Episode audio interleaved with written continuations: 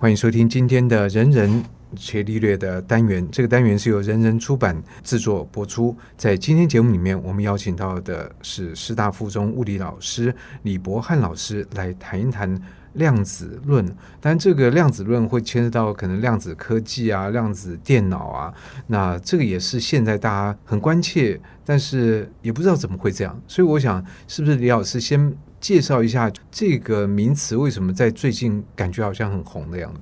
是的，啊、谢谢主持人，各位听众朋友，大家好。呃，今天很高兴来到这边介绍《人人伽利略》系列哈，《量子论》这本书哈。这本书编排的非常好，而且它里面有很多的图片。那大家很关心的量子现象，为什么大家都要关注呢？原因是因为台积电的晶片越做越小。你看，你到纳米尺寸的时候，那基本上量子效应就会出现。那什么是量子效应呢？就是古典上我们觉得很简单的，像一个 V 等于 IR 这个电阻这么简单。我电压越大，然后我调一调，我电阻几乎定值，这个可以确定。可是没有想到到量子世界的时候，一些元件变小，它莫名其妙可能一些电阻就异常升高。这个升高已经用古典无法解释。所以这个就是进入了量量子的世界。照李老师的讲法，它是跟古典的世界不一样。那这个对于比如说一个学生，不管他可能在国中、高中、大学，他开始会慢慢接触到这个物理学的学习，但这个学习是不是还是在一个古典的物理学的教材的编法下进行呢？呃，传统高中的物理大部分都是还是古典的物理方式。可是因为新课纲的开始哦，大家开始会探究了，所以其实有些学校的课程也会开始不一样。像师大附中在高一的时候就有编排这个量子力学啊的一些相关课程，所以他们其实可以早一点开始接触这个有趣的量子。我这边举个例子，像光的发展本来是牛顿认为是粒子，后来大家又认为是波，波动，结果爱因斯坦又说它是粒子。那所以有些科学家就想，那我能不能倒过来想？比如说电子本来就是粒子嘛，那我也可以说它是波啊。所以狄伯洛伊的物质波就这样出来了。那所以物理很讲求对称性，所以他用对称性的方法去看这个世界。诶，没有想到电子的波动性就这样跑出来。那跑出来之后就有很多了，像我们的原子模型到底是什么？以前古典之所以做不出来。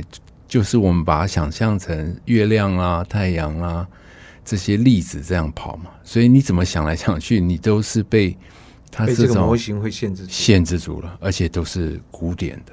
可是，一旦你把它想成坡的时候，哇，电子如果是坡，那这那有实体的东西存在吗？实体存在啊，所以这又牵涉到量子力学一个很玄的东西，叫量测。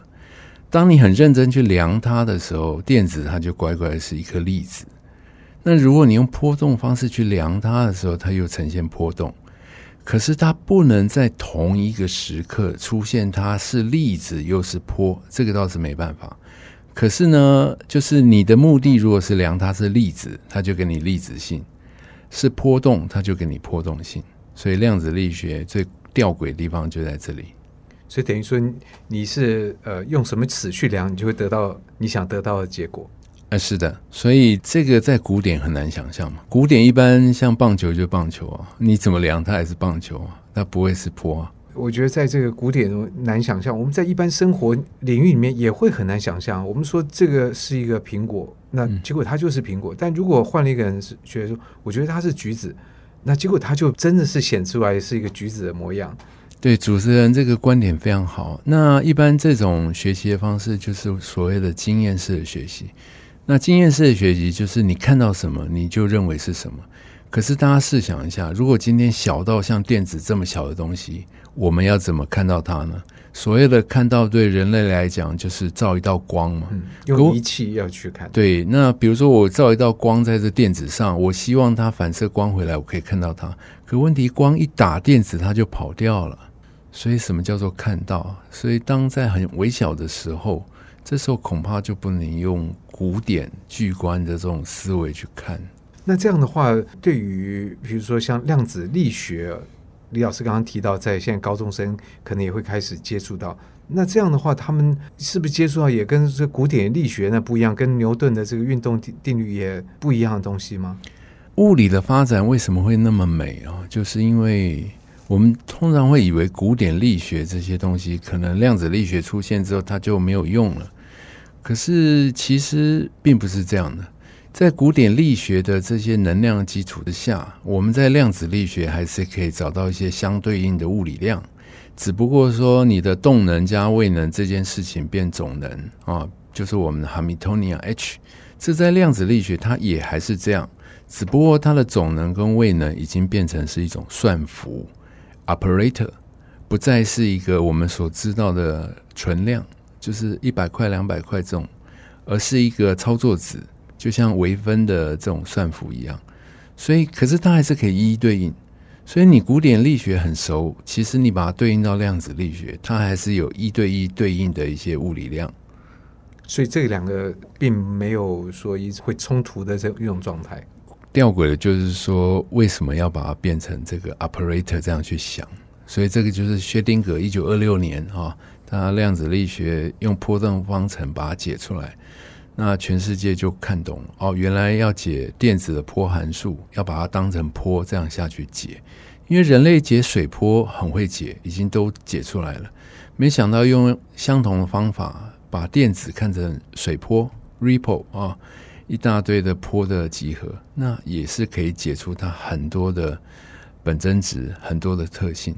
所以这样讲谈一谈，好像我觉得我们不是在谈这个 物理哦，感觉好像在谈哲学或美学。呃，其实量子力学某方面来讲，好像就有一点点美学的概念。不过这样的一个科技，它对于这样看起来，对台湾其实是非常重要的。对，因为其实现在感觉上，现在几个比较热门的科技，比如说量子电脑，比如说 AI。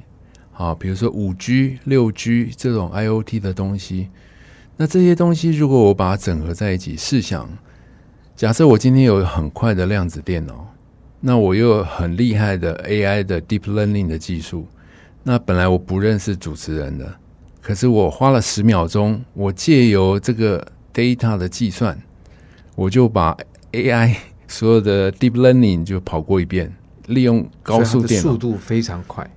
是的，高速的计算之下，那在十秒钟之内，等于我就认完了，学习完了。那甚至他还会建议我应该要怎么回答。那这个如果发生的话，我想对人类的冲击是很大的。光用想象就觉得冲击很大啊！是的，是的。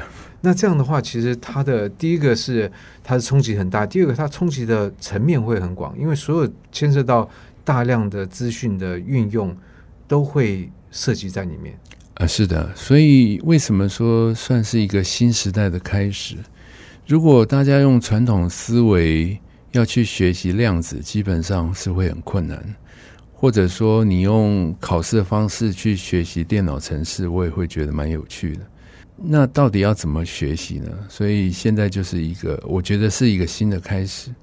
在年轻的时候，如果大家还有点力气，我当然是建议各位年轻的朋友们还是。好好的学习一下新的知识、新的技术。不过感觉好像量子有没有太新了？呃，其实因为它的发展也经过了大概一百二十年，所以它有很多的故事。我倒是建议很多听众朋友可以从《量子论》这一本哈，《人人且利略》这一本哈，你可以勾输入一遍它的历史。你慢慢知道说它是怎么演进发展的，那这些科学家遇到一个问题是怎么转换他的思考模式？那如果你可以切换出它的这个 pattern，那也许以后你遇到一个新的问题，你也有办法这样处理。不过，刚刚李老师谈的正是我要问的，就是说，像这样的一本书，它到底对于我们来认识量子论，可以提供什么样的帮助吗？这个就看各位听众朋友想要的什么程度了。当然，你如果是真的量子力学来讲，那个真的是非常困难。可是，如果你只是站在一些科普的角度，你其实很容易就可以切入到它的世界。比如说，波粒二象性，它既是波也是粒子，那至少这个就给你一个一个思考的方向。那这这些东西怎么建构出量子电脑？其实也是一个很有趣，因为现在电脑都是零一零一二进位，那量子电脑只不过它把它的 q bit 把它变大，所以它一次可以做，比如说四个 q bit 就二的四次方十六，它一次就做十六个，你可以想象十六个位元的计算，那速度它量差很多哎，哎对，差很多，而且这是才四颗啊，如果说五十颗挂在一起。二的五十次方，就是说这个数量的差异是非常大的。对，可是量子电脑有个比较致命的缺点，就是物理的极限，就是因为量子电脑还是要在极低温下工作，所以除非人类找到一些超导体的材料，室温下可以进行，啊，要不然大家还是会受限于这个极低温的环境，因为它要很低温嘛，所以你你想象一下，你的电脑要放在冷冻库里面才能 work。那太不方便了，不，不，不切实际。对啊，那我为什么要在低温的底下进行？因为它要它的量子系统可以 couple 在一起。那温度太高的话，就会哦，太多的重动能吗？或者对对对，温度太高就破坏它了，entanglement 就就被破坏了。被破坏，它就是两个独立的系统，那这个就等于没有用。那以这样来讲，这个量子电脑看起来温度的问题不太容易克服。我们如果可以把它关在某个房间里，这当然是 OK 的。现在做法也是这样子，那只不过毕竟来讲还是不实用嘛。那笔电那么方便，就是我可以带着它到处跑嘛。那我总不会带着冰箱到处跑。所以我想未来大家可以想象，未来几个重要突破就是室温超导体，甚至量子在 couple 或 decouple 这这件事情，人类找到一些新的方法。其实摆在眼前都是非常有挑战性的问题，所以像这样的这关卡是在可见的未来可以突破吗？哦，我相信当然是很有机会的，因为毕竟人类都是一直不断突破。我不知道各位听众朋友还记不记得三十年前的电脑？三十年前的电脑是 DOS 开机的，可以想象吗？那 DOS 开机之后再启动 Windows 三点一，对不对？然后在二八六、三八六、四八六到现在。所以，一个新时代的开始啊，我想都是带有指标性的意义。那量子电脑，我当然我们现在还不知道未来是否可行呢。可是，如果想想看，如果未来三十年后人手一台量子电脑，那代表这三十年又是翻天覆地的巨变。那这是不是意味着物理系会变得重要，因为我觉得好像几几十年前曾经有一阵，其实台大物理的分数很高，对，分数很高。对，我记得那时候好像是有得到啊，是丁肇中先生得到诺贝尔奖，所以掀起了一股学物理的热潮。呃，我想未来像几个领域，像 AI、像量子电脑这些不可避免的，都是一些很重要的技术。那我倒不觉得说一定非得强迫要念物理系了，或资工系，还是要看。大家所擅长的，只不过说，在你学习各种领域的时候，AI 还有量子电脑可能是大家无法避免的。那是不是意味着在物理学方面的这个素养要更增加？呃，我是觉得当然是需要更增加了，因为毕竟就好像你今天要写个电脑程式，你总不能说 Linux 的环境你不知道，Windows 环境你你也不知道，后后端是什么，前台是什么不知道，这也不太可能。所以你势必要有一些方向的投入，所以其实有些家长如果对小孩的教育啊有很关心的话，我倒是觉得适当的提供一些学习写程式的环境也是蛮重要，或者是学习学物理的环境。